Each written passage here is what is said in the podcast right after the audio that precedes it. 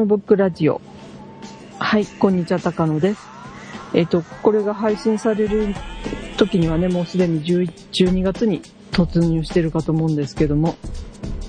はい。はい。うんえ、で、なんとですね、あの、嬉しいニュースがございまして、12月から、うん。あの、私がい一生懸命おすすめしております、ラジコが、出た。ラジコが、なんと、あの、株式会社になりまして、あ、法人化されるってこ法人化されましとて、えで、なんとエリア拡大という素晴らしいことになりまして、サッシャさんも書いてたね。そうですね、今日は、今日あたりはね、あの、ラジオ関係の皆さんはみんなリツイートとかね、うんうん。そうしてましたけど、うん。で、えーまあ、関東の皆さんはこれまで東京、神奈川、千葉、埼玉で聞けたたんですけども、うん。えー12月1日からは茨城、群馬、栃木県の皆さんもあお聞きいただけると方面に広がったということはい、はい、はい。そもそもどこが聞けてどこが聞けなかったのかよく分かってなかったけど。結構限定的だったんですけどね。うんうんで、関西の場合は大阪、京都、兵庫、奈良ということで、うん。うん。で、ミリさんが非常に優れていらっしゃったんですけど、えー今回広がるのは関東の3県。いや、それがね、関西も広がりまして、ああ、その関西、え、関西はどこだったんだっけ？関西は大阪、京都、兵庫、奈良だったんですね。うんうんうん。ええ、それが1日から滋賀と和歌山県にも広がることになりましたお。ー。鹿入ったの？はい。見事、あの、これで晴れてラジコ仲間に。ミリさんもなれると。ええ、あの、はい。思わず私もツイッターでミリさんだけに速報をお送りしまして、そうなんだ。ええ、あの、ようえやく関西に認められたと。認められたと大喜びされておりました。それでね、まあ、これ12月1日からなんですけども、うんあと来年の春までに、うんあの、東京や大阪の周辺局うん。や、名古屋、福岡、北海道、あと広島っていうのも見多分見たんですけど、うん。そういうところの地方の局も参加するかもということで。えまあ、東京の周辺局というとね、例えば、あの、埼玉にある、うん。名の、名のつくところとかね、ナックファイブ？とかね、うんまあ、どうなんでしょうかというところなんですけどね。あとね、横浜にも何局かありますからね。ああ、FM 横浜。まあね、うん。うん、だからそういうところが参加し始めると、本当エリアはね、うん普通のラジオと変わんないエリアになってくるわけで、うんうんうん。ええ、あの、本当あの、私は感無量です。で、そうそう、え感無量と言っておきましょう。ええで今もね、この収録してると時に、うんこのおめでとうラジコという番組をやってたりする曲もあったりして、あ、そうなんだ。ええ関西ではそういう番組もあったりし,、うんてますね。それ、ラジコってさ、録音できんの？実はね、そういうアプリあるんですよ。うーん。うん、なんか結構公式っぽい、公式ではないんでしょうけど、ほうほそんなにあの、以前のね、あの、ラジコのエリア外から聞けるっていうのの制限されちゃったようではなくって、う。ほうほう。ちゃんとずっとリリースされてるのもあるようですんで、ん。ええあとやろうと思えば、だから今までのね、PC でうん。録音するのでもできなくは多分ないと思うんですけどね。私一回やったような気がする。いや、それ以降はどうかわかりませんけど。ちょっと覚えてないです。やってないかもしれないですけど。うーん。ええなんか、ね、あのーあ、結まあ、局、ポッドキャストと違って、聞き逃しちゃうとって、そうなんですよじゃ。ないですか。うん。あ、私そういえばね、iPhone でラジコを流しといて、それを、あの、MD に撮ったことがありますね。あ、そうなんだ。あの、えっ、と、こちらのね、関西の方のラジコで、うん。FM785 というのがありまして、それで、あの、昼から4時間番組っていうのがあったんですよね。はいはいはいはい。で、それはもう、もうパソコン動かしっぱなしに、なその日はね、ばあの、バイトもあったんで、なかなかそういうことできなかったんで、うん。MD をつなげましてう、ん。4時間しっかり録音しましたね。へえ。で、まあ、個人で楽しむ範囲なら、まあ、それもよかろうということで、はい。へえ。ですんでね、あのね、一応ストリーミングですんでね、やっぱり聞き逃しちゃうとね、うんうんうん。でうん。いや、同じ iPhone に入ってんだったら iPhone の中で、ああ、もうそれもね、録音できうからね。はいはい。で、タイマーかなんかでできたら。そうですね。できるといいかもしれませんけど。うんただ、そうなると iPhone の電池の減りが、ああ、そこそこ。ええ非常に気になるところですけどね。そうだね。うん。まあ、そんなにね、ラジコ自体でガクガク減るっていうことはないんで、うんうん、まあ大丈夫だと思うんですけどね。うん。う。うんん。で、まあ、これからはね、一生懸命これを新たなビジネスモデルにしようということで、うん。社長さんも頑張る、頑張るぞみたいなことをね、うん。話してる記事が出たりする、してるわけなんですけども。なるほどね。はい。皆さんもね、あの、今までエリア外だからと言って、うん。た皆さんもぜひうん。聞いてみていただきたいというラジコのご紹介でした。長くなりましたけど、高野です。はい。えー、半助です。はいえでもこれ、全国的になったりしないのかね？なんか、いや、もうそれはやっぱりね、こう、徐々にやっていかないといけない話みたいですね。うんクん。リアしなきゃいけない問題がまだあるのかなあるんでしょうね。なんかこれまでのラジオのね、お金の収入の得方っていうのと、うん。ちょっとリンクさせるのがなかなか難しいようなので、うん。うん、あの、これはこれで独自でなんかやっていかないといけないようですしね。うん。まだね、東京の局だけですんでね、うん。うん、ラジオってね、ほんとずつ裏裏ありますので、なるほどね。うん、ははい。ということで、私はもう今週末、ええー今週末とか、はい日曜日だから来週頭っていうのが正解い。なのまあそうですね。えー日曜日、えはい。えーお台場の方に行ってまいりまして、おーイベントをやります。えーはいスクランブルのトップページの方に、えイベントのページへの、はい。えーバナーが用意してあります。えー12月5日、17時半会場の18時半開演、はい2時間ぐらいを予定しております。はいえー食い倒れ万歳 VS みんなのダイエットということで、はい。2つの番組プラス、えーっと、すのさんのフォトスクランブルから小関さんが来てくれて、うん。ちょっとしたことをね見せ、てなんか、くださると。そう、なんかつぶやきでうなっておられましたけど、大丈夫でしょうか？どうだろうね。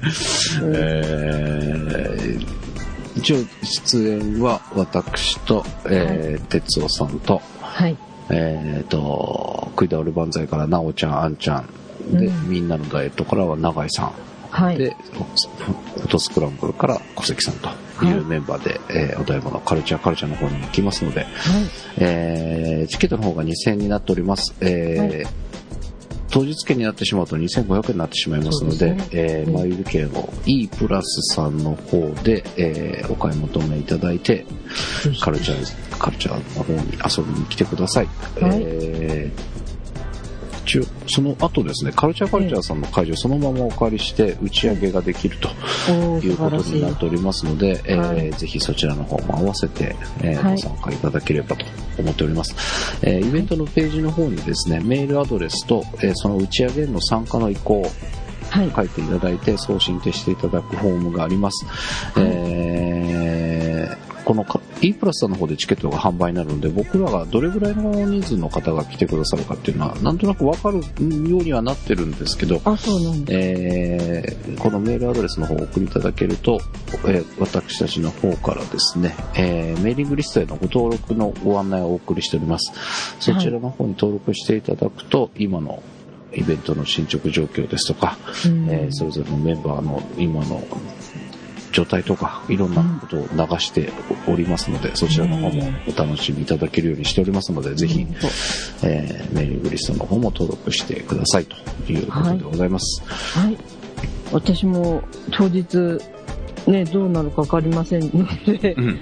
あの、ちょっとね、そちらにも伺えないんですけど、うん。パソコンの前には待機しといただきたいと思います。はい。えななんかチャッチャを、チャッチャを入れたいと思います。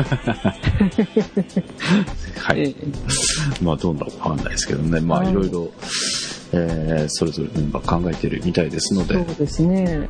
ぜひ、は食って痩せるというなんか無謀ないいいですね。夢のようですね。うん。果たして本当にそれが実現できるのかどうかと。はい。永井さんはかなり本気な感じなのうで、ん、ね。あの、100%いけますと言ってうん。ので、ぜひ素晴らしい。楽しみにしていただければと思います。はい。はい。はい。ということで、えー今週は、メールをいただいてるのをご紹介して、はい。高野さんのええ。ビッグなお買い物をビッグな買い物を。ご紹介とはい。いうことで、じゃあ本編入ってからはい。いきたいと思います。はい。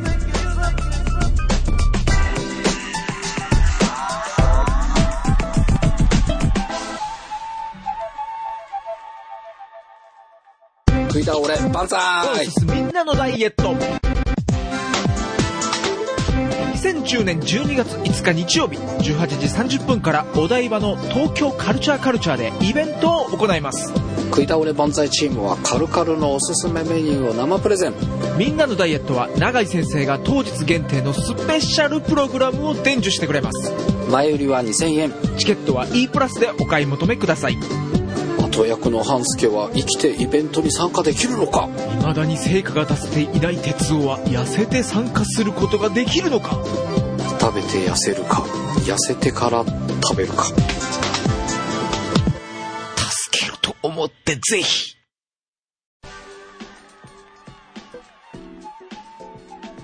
はい。はい。ではですね、あのー、カレーニラッシーさんからはい。メールをいただきました。はいありがとうございますあ。りがとうございます。はい。えー、高野さん、こんにちは。カレーニラッシーです。今更ですが、瀬戸内国際芸術祭のレポートありがとうございました。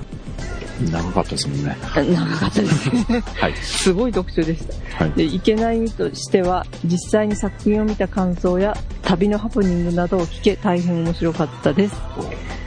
ありがとうございます。ありがとうございます。はい。さて、74回で紹介されていた世界のブックデザイン2009から2010ですが、先日行ってきました。おおー、いいなはい。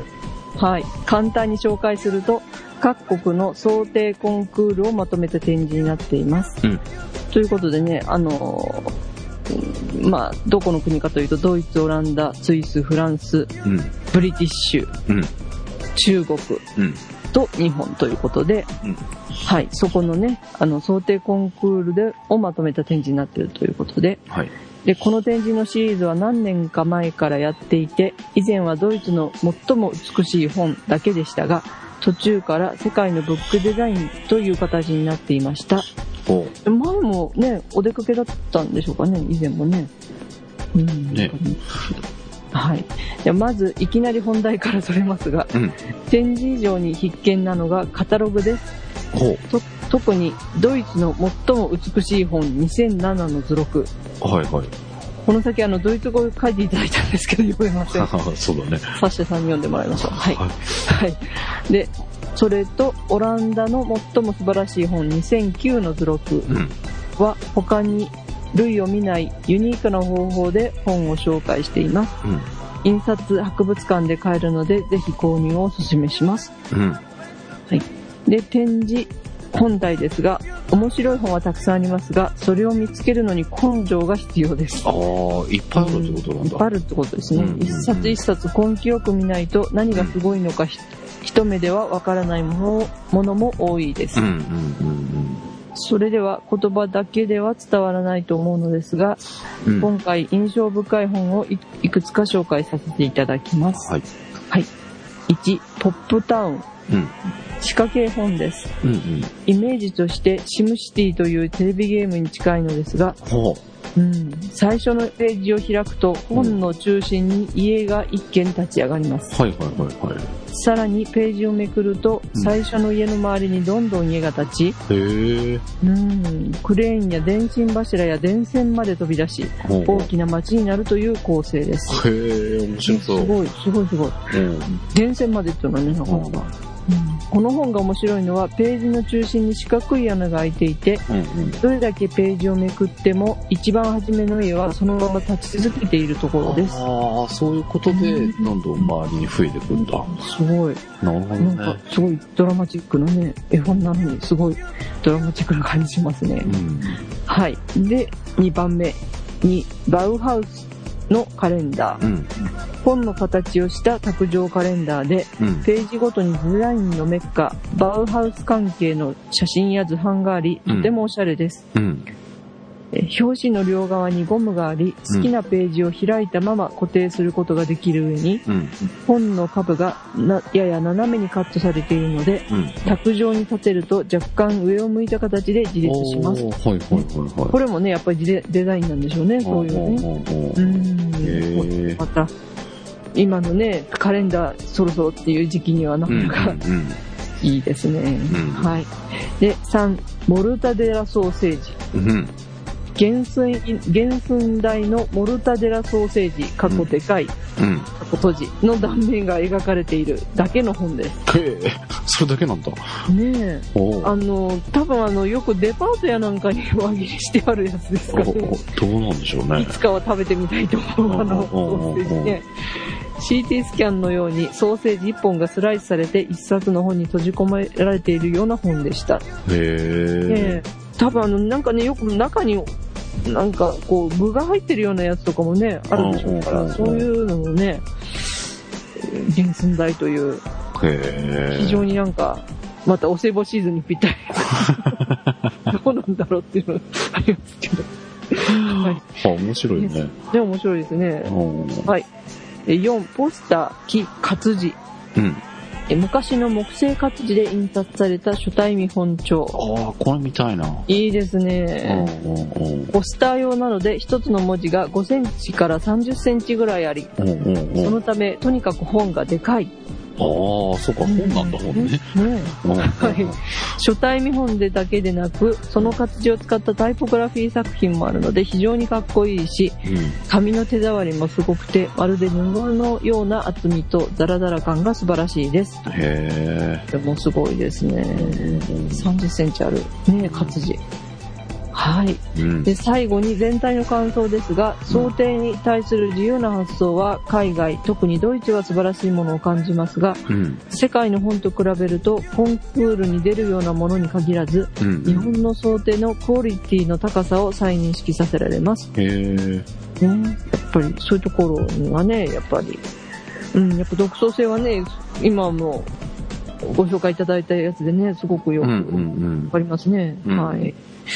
で、えーまた長々となってしまいました。東京も秋が深まってきましたので、僕も高野さんに習って紅葉の写真でも撮りに行こうかなと思っています。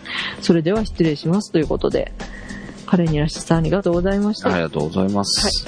もう私このメール読んでて非常に羨ましいそうですね。ねねこの、全部こう手に取ってみたいですね、このうんいただいた本。うん私としては特にあの、3番目のモルタデラソーセージ気になるんで。ああとね、ポスター、木活字もね、うんうんうん。なんかその30センチぐらいある、まあ、でかい本、ね、その、やっぱ物としてのね、うん。あの、完成度っていうことで、うんね、紙にも非常にこだわっているような感じも受けましたし、うん。その、多分ね、活字っていうことだから、文字自体にちょっと凹凸ありそうな感じでね、ああ、木製だしね。ね、私ら、活字ってどどもなんか文庫本のあれを想像しちゃって、うんうん。あれですけど、ね、そんなでっかいのもね、あるんだなっていう。もうこれ全部ね、私も本当手に取りたいですね。うんうんううん、でん。も探すのが大変なぐらいいっぱいある中で、ね見つけるっていうのは、ねそれ自体が面白そうな感はい、じですねさす。がですね。うんええ何回かお出かけになってたんでしょうかね、特にね。うん、まあでも本当、こうやって書いていただくとね、うん。うん。もう、だから本当飛び立ちたくてしょうがなくなります。はい。えー本当にありがとうございます。ありがとうございます。はい。えうんもう、ぜひね、このカルチャーカルチャーの前に行くのもいいかもしれませんけど、うんうん。入ったら出てこれないという可能性も高いですね、これね。はい。え、どうも本当ありがとうございました。はい。でですね、えーっと、で、本題といいますか、おえ、今日のメインイベントといいますか。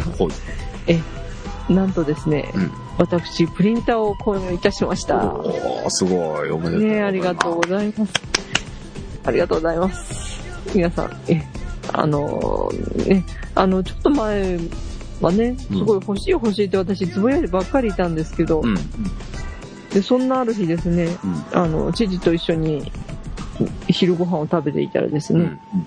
あの、突然父があの、デジまあ、デジカメで最近よく出かけるんでね、うん。デジカメの写真を、あの、パソコン通さんでプリントでき、するにはどうしたらいいんや、という質問を受けまして、はいはいはい。え、うん。で、まあ、その問いを、あの、聞いたときに、うんまあ、わた、私が考えたのはやっぱりね、あのー最近のうん。プリンターはうん。カードを足せばできるぞということを伝えて、うん。あとはまあ、はがきサイズでいいんだったら、ね、そういう専用機もあるよみたいなことを言いましたら、うん。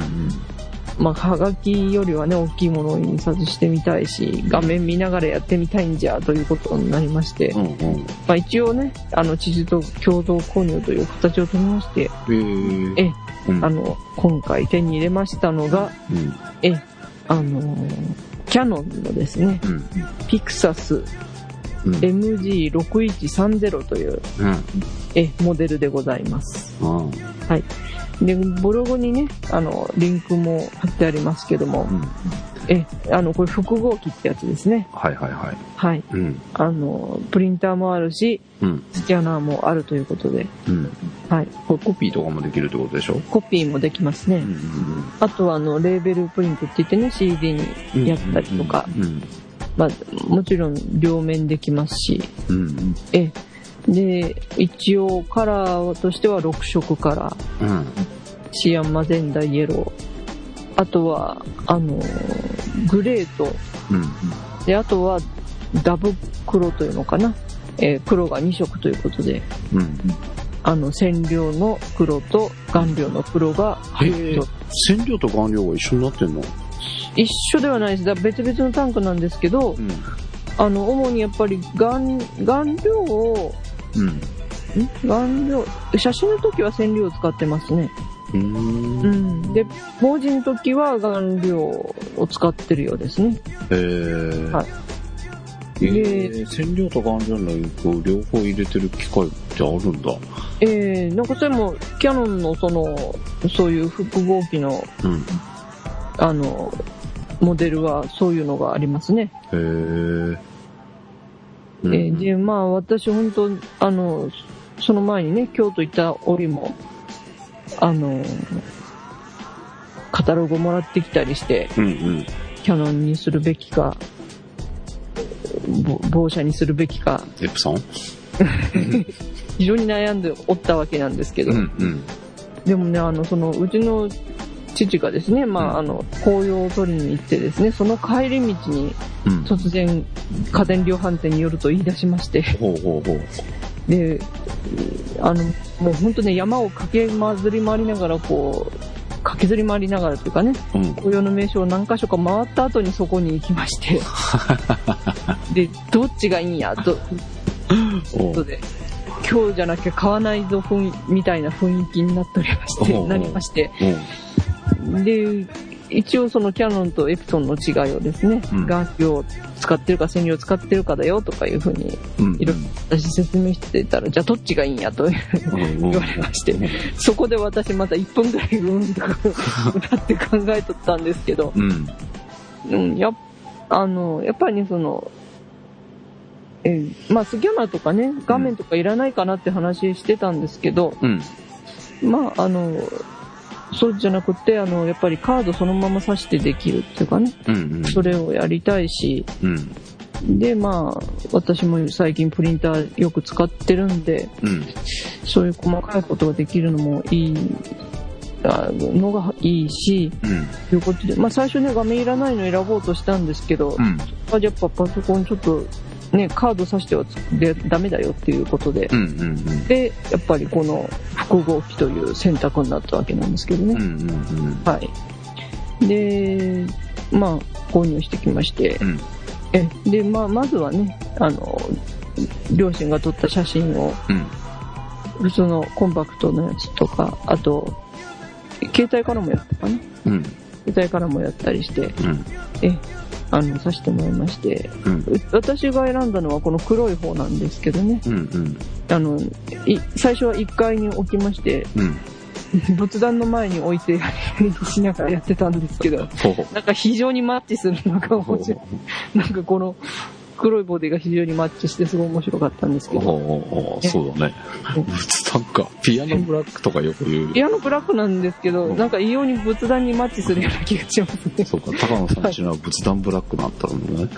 いや、のでもうちもね、そのブラックではないんですけど、うん。やっぱりこのピカピカ光ってるのがね、どうも仏壇 ぽいよね。すいませんっていう感じなんですけど。えーで、まあ、あの、うちの父に言わせるとね、うんもうちょっと液晶がでかいかと思ってたって言うんですよね。ああ、はいはい。うんあの、これ液晶が3.0型なんですけど、うん。ということは、デジカメについてるのとそんな大差ないですよね。ああ、なるほどね。うんそう。だから、えーこんなちっちゃいんかとか言ってて、もっとでか量販店では見なかったの？いや、量販店で見た時に、うんうん。あの、えーもっと画面ってでかくないの？みああたいな感じ。ー、そうね。どうもあの iPad 並みぐらいので画面のだったりで。それはないね。うん。うん。でそれだったらね、もっと重たくなっちゃうような気がしますけど、まあでも、それでね、あの、うん見ながらできるっていうことで、まずどんどんやっていったんですけど、やっぱりね、うんあの、結構その、人の肌がすごくよくうん。映るようにうん。設計されてるなというか、うん。どんなにこう逆光で真っ暗になってても人の肌だけは確実に綺麗に印刷するっていう根性を感じました。あ、プリントした時がってこと？プリントしてみるとね、うんうん。あのもうこの写真だ、多分逆光でダメだなっていうんでもう合成して、うんしかも肌色とかはなるべく綺麗にっていう感じえに、ねなってましたし、う。うん。ええ、まあ今は紅葉の季節なんでそういう細かい描写なんかも結構いいんではないかなという感じ。うんええ、でまあ私も本当説明書内で読まないでガンガンやってたんですけど、うんうんそれでもまあなんとかあの使うことができたので、うん。うんうんまあ、本当に一から始める人にはやっぱり難しいかなと思うんですけど、うん。うん。ある程度ね、パソコン使い慣れてる人とかだったら、うん。スイスイ使えるんじゃないかなという感じがします。なるほどね。はい。うんで、まあ、あの、いろんな製品の特徴ですとかね、うん。あの、このスペシャルサイトの方だとね、うん。実際にそういう操作の状況も再現しながら紹介されてるんで、うん。体験しながらっていう感覚で作られてるので、そちらをうん。またご覧いただきたいんですけど、うん。えっと、今回はですね、うん。まあ、私なりの、このうん。ピクサス MG6130 を触っていいなと思ったところですね。はい。なんとあの、この際、動画で紹介しちゃおうと思い立ちまして、うん。なんとあの、YouTube にアカウントをこの際作りまして、うん。え、あの、で、最初は iPhone、でもね、私の iPhone3G なんでうんビデオ撮れないんですけど、おー。まあそれにかか、それにも果敢にチャレンジしようというとこいうところで、うん。えー今のところね、3つ動画が上がっております。はい。はい。で、それをちょっとご紹介しながら、いいところというところでうん。紹介したいんですけど、まずは最初に投稿したのがですね、うん。なんと3秒でご紹介しという、うん。これは紹介になってるんだろうかっていう問題もありますけど、じゃあちょっと見てみましょうか。ええーはいーと、皆さんも、あの、ブログの方、えー見ていただくと、YouTube の画像が貼り付いておりますので、はい。ぜひご覧ご覧いたくださいだきながらという感じですか？はい。はい。おー 自分でもあっという間なんでびっくりしちゃったんですけど、もうすぐ終わるね。えはい。これをなんと3秒でご紹介しております。えー、光るんだ、これ。光るんですよ。これびっくりしちゃって、私も最初にね、インインクヘッドとかタンクつけた時に、うん。まあインクヘッドは普通にこう、あ、つけるわけですね。うん。で、インクタンクも、あの、普通にベリッと剥がしまして。つけたらですね、いきなりピカッと光り出しまして、えー、光るんか、みたいなことで。へでもどうやらね、これインクタンクに光るのがついてるらしいんですよね。ーえ、インクタンク側についてるの？インクタンク側みたいですよ、どうも。へーうん。なんかこう、そのヘッドつけた時に、なんかそういう電球っぽいものとか全然なくって、うんうんうん。どうもね、インクタンクの中にね、この光るものが内蔵されてるみたいですね。えー、そんな無駄なことしてんの？うーん、一瞬私もそう思いました。これなかったら200円ぐらいとか思ってねえ、これ、なんか下の方にあって、それが透けてるとかじゃないの？そうかもしれないですけど、でもなんかね、こう、インクレットつけたんですよ、この、あの、側のね、うんうん。灰色の。うんうん。その時はね、何もなかったような気がするんで。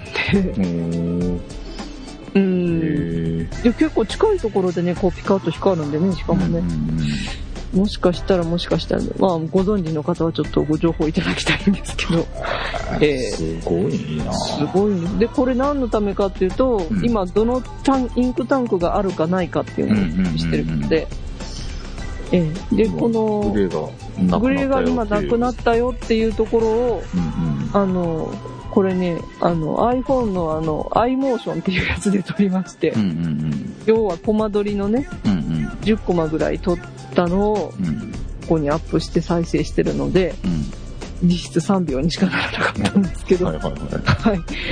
うん。まあちょっと動いちゃってて見づらいんですけども、点滅状態うんうん。買っていただけるんじゃないかっていうチカチカしてましたね。チカチカしてますうね。んえうん。えうんこうやって、だからあのーこの後の動画でもちょっと出てきますけども、うん。とにかくね、まだあるのはずっと点灯してるんですけど、うん。あんまりないよっていうのから点滅し始めて、うんうん。全然ないよっていうのは常に点滅するという風にできてるんですね。えー、えなくなり始めると違う間隔が長いとかなんか点滅の仕方が違うの？そうみたいですね。はい。うん。で、まあ、このパカバー閉じてる時は全然見えないんでね、うんうんうん。開けた時にうん。どれがなくなってるか一目でわかるということだ。あはい。ー。すごいな。ねえ。うん。最近のは光るんやと思って、もっとびっくりした。最初のファーインプレッションだったんですけど、ええ思わず声を上げて、光るとか言って、言いながらインクタンクを取り付けておりました。なるほどねはい。はいで、その次にね、うんあの、高野が驚いた機能ということで、2番目のうんうん動画をご覧いただきたいと思うんですけども、ちょちょっと見てみますねはい。あ喋ってる喋ってるはい。今回は音音声付きです。これは何で撮ったの？これはあの、コンパクトの動画機能。ああなるほどねはい。うーんお画面がつきましたおお蓋が開くんだはい。へ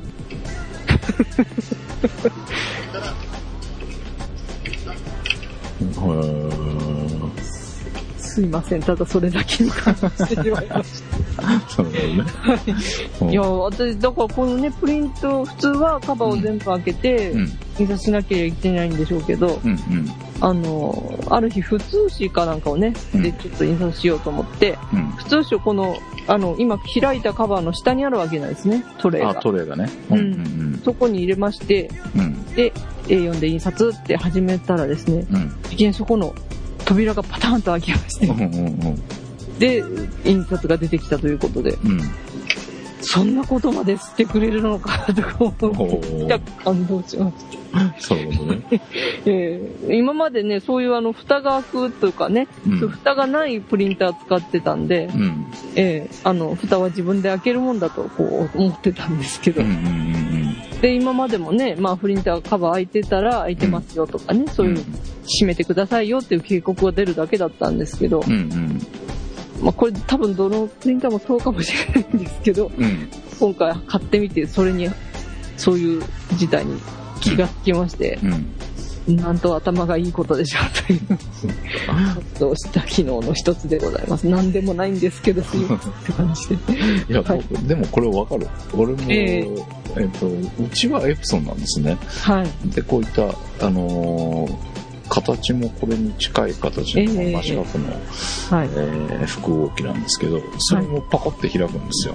ねで、おおとか思って感動した覚えがあるので、これを取ったその気持ちはよくわかります。え。ありがとうございます。でね、ただね、これ、ええキャノンのこれをだったらもうそのまま印刷してって感じで OK なんだろうけど、エプソンのはね、うん。蓋は開くんだけど、ええ。えっ、と、トレーじゃないんですよ。だからトレーをね、蓋が開いた後に引き出さないと、ああ、そっか。下に落っこっちゃう感じなの。そうですね。私もこれ今台に乗せてるんでね、そのままで OK ですけど。あ、でもトレーが、そうか。トレーが開くもんね、これもね。うん。うん。こあ、れそうか。トレはーがちょっとトレーになってますもんね。うん。あははなるほど。それが全然ないんですよ。ああ、そっか。って開くと、そのまま下に落ちちゃううー。ん、なるほど。これはなんか意味があるのかとか思ったりする。なるほどね。そういうのがね、いろいろ改良しながらね、来てるんでしょうね、やっぱりね。なるほど。はい。はい。え、で、えー、まあ、そういう原原始的という、原始っていうか、あの、そういう機能に感動しながらもですね、あの、これ買った時にですね、一つ目玉というのがですね、うん。まあ一応無線 LAN とか有線 LAN でもつながるということで、うん。で、なんと iPhone からもうん。無線で、無線 LAN 経由でうん。印刷ができるという情報を得ておりまして、うん。で、まあ先日ね、その iPhone アプリを、iPhone のアプリをまずダウンロードしてうん。やるわけなんですけどキャノンからダウンロードするの？いえ、あの iTunes に出てるんですよ、そのアプリがですね。ああ、キャノンから出てるの？えー、キャノンから出てるんで、それをダウンロードして、うん。で、あの、まあ、プリンターもその無線 LAN の設定をして、うん。で、あの、できるわけなんですけどね。なるほど。はい。うん。で、それを、えーやってみたというのが、その3番目のうん。iPhone の写真を MG6130 でプリントしてたら、うん。という画像になります。はい。。これはちょっと長いので、えええっ、と、スクランブルでは初めてになりますが、はい。皆さんで一緒に一斉のせでカウントダウンしますので、え緊張。ーみんなで一緒にこう動画を見ながら、はい。写真を見ながらに続き動画を見ながらはい。語ろう。動画を見ながら語ろう。おー、新しいコーナーが発生しました。はい。はいということで、えーまずは、はい。このブログを開いていただいてですね、えええーバッファーを全部貯めといてください。そうですね。で、えーもう僕らは溜まってるでしょうから、はいえーはい皆さん貯めていただいて、えええー、間もなくカウントダウンを始まりますので、はい3、2、1、0で押してください。あ、ゼロでね。はい。わかりました。いいですか？はい。えー、3、2、1、0でスタートですよ。はい。じゃあ行きますよ。はい。はい。3、2、1、0。ゼロ。押しました。はい。ということで、はい。お iPhone え、買ってすぐに切ってしまったケースに入っておりますが、みんななんかそこに注目してくださってましたね。つぶやきとかで。あれはいがアプリだったのに、はい。これが Easy フットプリントというキャノンのアプリとなっております。で、いきなりアルバムにね、うん。喋りながらやっております。うん。はい。これカメラどうしてんの？どっかにカメラはね、三脚に固定してやあってます。固定してやってんだ。ええへえ写真を選ぶと。はい。何のあ、カニ。カニ出ました。うん。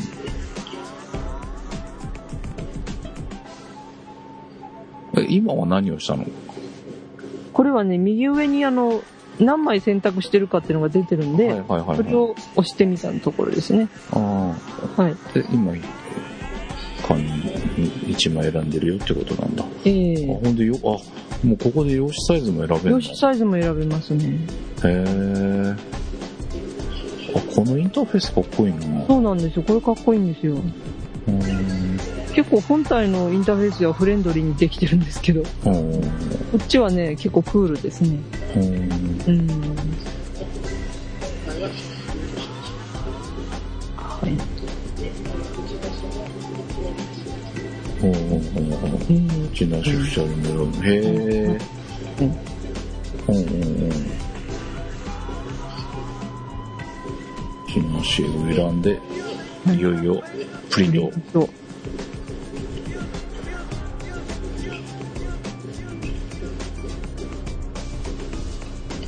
もうプリント中。そうですね。ちゃんとこう、プレビュー画面を見ながらプリント反応してますね。反応してるんですよ。これが不思議ですね、やっぱりね。はい。へえ。構データを受け取ってる。受け取って一生懸命頑張ってるも一生懸命頑張ってるんですけど、これ、うん。失敗したのがですね、ほんと一番最初だったんですよね。一番最初？えーだから、あの、ノズルをお掃除してるんですよ。ああ、なるほどね。えー一番本当印刷の1日の最初なんで。最初はノズル掃除をしてから、はい、ノズル掃除してからという時間がちょっと長いんで。え、これは何じゃあ、本当にこの高野家の仏壇ブラックのプリンターで初めての1枚？いや、初めてではないんです、これ。うん。初めてではないんですけど、うん。あの、これを取ろうとして始めたのはいいんですけど、その、最初ノズル掃除をするというのをすっかり忘れていあて、ーえ、毎回するの？毎回するんですよ。毎回っていうか、あの、1日1回は必ずやるって感じですね。だから、あの、電源入れた時は、必ず。ノズル掃除をしてから印刷が始まるという。ことになってます。ああ、なるほどね。iPhone に限らずね、パソコンからとか、うんうんうん。本体だけで始める時も、うんノズルを、あの、お掃除してから印刷が始まるんですね。あ、これ、5つある丸が、色が変わってんの？そうですね。あの、今どういう状況ですよ、みたいな。で、右が回ってるということで。うんうんうんええで、本人焦りながらうん実況中継しております。そうなんだ。やばい、時間かかるの忘れてたと思う。忘れてたみたいなことを つなぎながら。そうか。本当はもうちょっと早く終わると思ってたのね。なおかつインクないんかい。インクなくなってたのを忘れてましえー。うんうんうん。インクがありませんと。た。はい。で、こう、いきなりちょっと開けてますけど。おー。おチッカチッカしてんだ。ああ、なるほどね。さっき言ってたインクの量の違いは、この点滅の違いなんだ。はい。へえ。まあ、暗くてもどこを交換したらいいか分かるってことですね。でも、あの、入れるとずっとついてるんですね。あ、はいはいはいはい。あ今一瞬のうちに交換したの？あ、ちょっと今一瞬のうちに交換しました。ちょっと、ちょっと切り張りしております。なるほどね。ああ、プリンターのステータスが拾うんだ、ちゃんと。そうなんですよ。へえふと気がつくと。はいはいはい。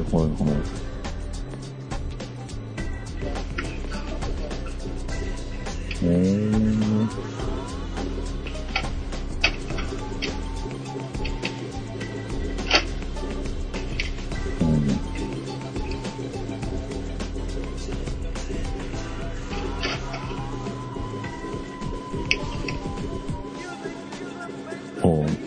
りましてで。ううん。ん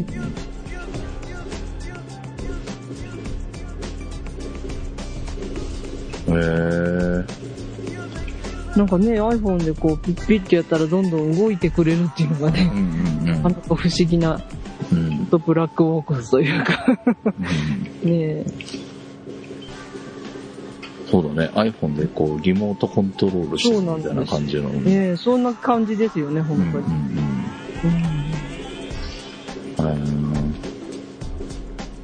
ね、このパソコンから印刷していますというふうに表示が出るんですけどね。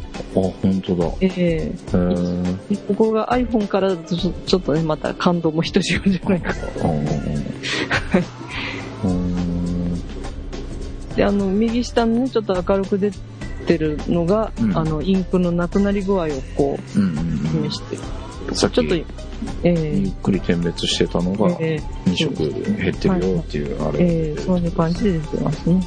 うん。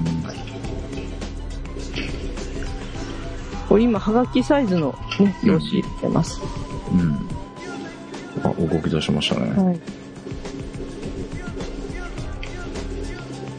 これ一応、印刷品質は綺麗でやってますけどね。うん。えお早い早いえ早いんですよ、ほんと。へえ早いんですよね、やっぱり。おーお綺麗だねはがきサイズなんだよねはっきなんですよ。なんかえらい生々しく撮れてますけど。へえ。いや、早いな、綺麗で。早いんですよ。え、あ、終わりましたあか。、ました。ありがとうございました。えー、あのー、綺麗って、綺麗な方っていうことですよね。そうです。あの、印刷品質が綺麗とかね、うんそういう風に選べる。あとはまあ速度的に3、2、1とか、1が一番早いかな。うんうんあの、自分でマニュアルでね、1から5まで指定したりもできるんですけど、綺麗の中で？綺麗っていうか、まああの、綺麗っていう、うん。綺麗とか普通とか。っていう選択肢もあるんですけど、ああ、別のじゃなくて選択肢マニュアルの、マニュアルで調整する印刷速度の速さっていうのもあるんですけど、なるほどね。えーそれでしても1、1っていうのが一番ゆっくりなんですけど、うんうん。ゆっくりにしてもこれだけ速いんですよね。なるほどね。んえー、早いなそう、だから、今までのプリンターはもっともっと時間かかってたんでう、んうん心配になるんですけうん。ど、うんうんうん。え、これ大丈夫かなと思うんですけど、うんうんやっぱり、なんとか。そうだね。ちょっと前のからすると、はうんあの、綺麗じゃない方のモードで出した時ぐらいの速さだよね。そうなんですよ。えーで、まあ今の、今もね、結構生々しく撮れてますけど、うんうんで。実を言うとね、この、印刷した時に、うん。私間違えてあの、宛名面にこれ印刷してたんですよね。え？あの、よーく見るとね、さっきの画像よく見るとね、うんあの郵便番号の、あれがうっすら映ってるんですけど、表裏間違ってんだ。えー、でもじゃあその、うん。印刷名じゃない方であれだけ綺麗に出るってこと出るんです。よ。うん。あれはマットの、あの、はがきサイズの用紙を入れてたんですけど、うんうんうん。えでもそれでもね、結構綺麗に出てますね、やっぱりね。えー、えもう失敗ばっかりしてるんです。印刷速度速いし、あとは静かですね。まあ、これだけはガーガー言ってますけど、本当あの、近づけて、うんうん。あの、い撮影してるんで、うんちょっと離したところに置いて、2L とかね、そういうなんで、あの、印刷してると、うん。終わったって感じなんですよね。え静かだ。静かに本当プリントしてくれるー、うんうんプリンターですね。うん。うーんまあね、これから年賀状とか、そうなんですよね。はい。シーズンなんで、もうプリンターもいろいろ悩まれてる方もいらっしゃえるませんが。まあ私のこれが決め手になるかわかりませんけどうん、うんええぜひあの、このね、リンク先の、うんあの、内容とかよく見ていただいて、うん。プリンター欲しいなって方は参考にしていただきたいんですけどね。はい。あとまあ、うん。えー iPhone もそうなんですけど、携帯電話からあと赤外線とか、うんうん。と Bluetooth でしたっけ ?Bluetooth、あれで印刷とかいうのもできるし、うん。赤外線も一回やってみたんですけど、うん。それも本当ね、本当リモコン、リモコンみたいな雰囲気。びっくりしますね、本当ね。え遅れたみたいな。ー、うんうんうん。うん。で、そうなんですよ。そう。あとはね、あの、あとはまあスキャナーもついてますし、これはちょっとね、あの、フィルムスキャナーはついてないんですけど、うんうん。これの1個上のモデルだと、フィルムスキャナーもしっかりついてある。、ついてんの？ええへえ。ちょっと9000ぐらい高くなるんですけど、うんうんううん。ん、それはついてますね。へあとはまあ、あの、さっき言いましたレーベルのプリントとかね。え。うんうん。あとは、そうですね。あの、まあ、サイズは A4 までということで、うんうんえ L サイズなんかもね、ほんとすごく早いですしね。うん。A4、A4 もまあまあ早いですね。うんうん。その紙のトレイはどんな感じ、?A4 だけ入る感じなの？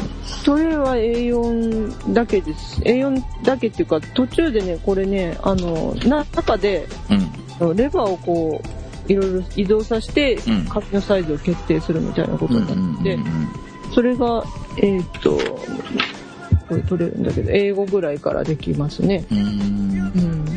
これ、球種のやつ後ろにさっき刺してたじゃないですか。ええあのとか 2L とかになると、そっちの後ろ側から入れると。ですね。はい。で、普通紙は前から入れるというああ、なるほどことになねっ。てます。うーん。うん。そうですね。まあ、あの、これからね、まあ、そういうハガキ作るシーズンに向けてとか、まあ、私は常にハガキを作ってるので、うんうんええ、あの、やっぱこの早いんがね、やっぱりいいなと思いますしうん。う、ん色なんかもね、やっぱり、あの、綺麗に出るなという印象はあります。あの、前のプリンターで印刷したものと比べても、うん。やっぱ一つ一つの色がうん。鮮やかに出るのがあるんだと思います。というのが、あの、うん。黒はね、前は黒とシアン、マゼンダ、イエローだったんですけど、はいはいはい。今回はグレーと、あと黒が2つということで、うんうん。普段はあの、この写真を印刷してる段階ですね、あうんの、でスーパーファインのや紙とかで印刷してる時は、ほとんどこの、グレーで調子取っちゃってるみたいで、グレーばっかりほんと早くなくなるんですけど、黒はほとんどなくならなくて、グレーとあと色でやってるっていう感じなんで、やっぱその、黒が混ざらない分だけ色の出方がね、うん。いいみたいですね。で。グレーでまず調子作っといて、うん。まあ、白黒写真に色載せるみたいなもんですね。ああ、はいはいはいはい。ツイッターで小関さんに聞いてみたらそんな感じ、ようなもんですっていう。ましたけど。ほうん。だから、グレーで調子作っといた上に色をのせるっていう形なんで、やっぱり、その、下の紙のね、白さがまた、生かされるというのもあるでしょうしうん、うんううん。ん。その辺は、色ははっきり出るんじゃないでしょうか。へえ。はなるほどね。うん。うんそうです。だから今、このプリンターでね、今、なくなってるのが、早いのが、やっぱグレーインクが一番写真ばっかり。早かったですね。うーん。なるほどね。はい。えちなみにこれ何本ぐらいするの？これはね、私が買ったとこでは3万円ちょっとでした。はい。で、その、一つ上のが3キュッパぐらいでしたね。へ引き穴がついてるやつね。え。でも複合機も安くなったよね。ねえ、前4、5万とか結構ね、しましたよね。うん。でそういう印象があったんでね、うんうんあ私も父にね、こういうのがあるよって勧めるときどうしようかって本当考えたんですけど、うんうんまあ、これからずっと使うんだったらね、ということで、うんうんうんえなるほどね。えで選ばせてもらいました。うんうん。はい。はい。ということで、じゃあこれから大活躍の。そうですね。で、今年の年賀状はもちろんこれで作りますし、うん。今ね、ちょっとハガキを結構ずっと続けて作ってるんで、それもうんうんずっとこれで作る予定ですし、うんうん。はい。ただ一つ、あれなのがですね、うん。ちょっと前にこの前のプリンターのインクをですね、買いだめしておりまああ、あるね、そのパターンねちゃった。って感じでですね、うんうん今これをどうしようか非常に悩んでいるところ。これ使っちゃ、あの、新しい方使っちゃうと古いプリンターをうーん。それで印刷するのって、ね、やっぱり画質が、うん。まあ、普通の文章とかだったらね、本当大活躍かなっていう感じもしますし、まあ、ほっち、うんうん普通のあの写真だったら本当綺麗に出るんですけどうんね、どうしようかなっていう感じにななって ね。はい。えで、まあ、皆さんもですね、うん。ぜひ選んでもらう際の参考になるかなという感じで。これからもね、まあ、珍しい機能を体験してきたら、うん YouTube 上げていこうかなと思う。はい。またその度に笑ってやってください。はい。はい。えーまあ、今回初めての動画を見ながらはい。チャレンジしてみましたが、はいえー皆さんもこのカウントダウンに合わせて、はい。えー動画を見ながらちょっと聞いていただければとはい。いうふうに思いますが、はい。ということで、えー高野さんの、まあ、今後大活躍になるであろうはいプリンターの、購入プリンターのご紹介とはい。ございました。はい。ありがとうございました。ということでお届けしましたのは、ハンスケと、はい。えで、今回あの、その画像を撮るときに一番苦労したのがですね、ボディが、あの、黒い、ね、この、ミラー的なうん。ボディですんで、うん。非常に映り込みが激しいということで、うんうんうん。部屋が汚いと大変ですというあことでなるほどね。はい。なるべくお部屋も片付けてから、YouTube の画像は撮りましょうという教訓を得ました、タクパでした。はい。ではまた来週。はい。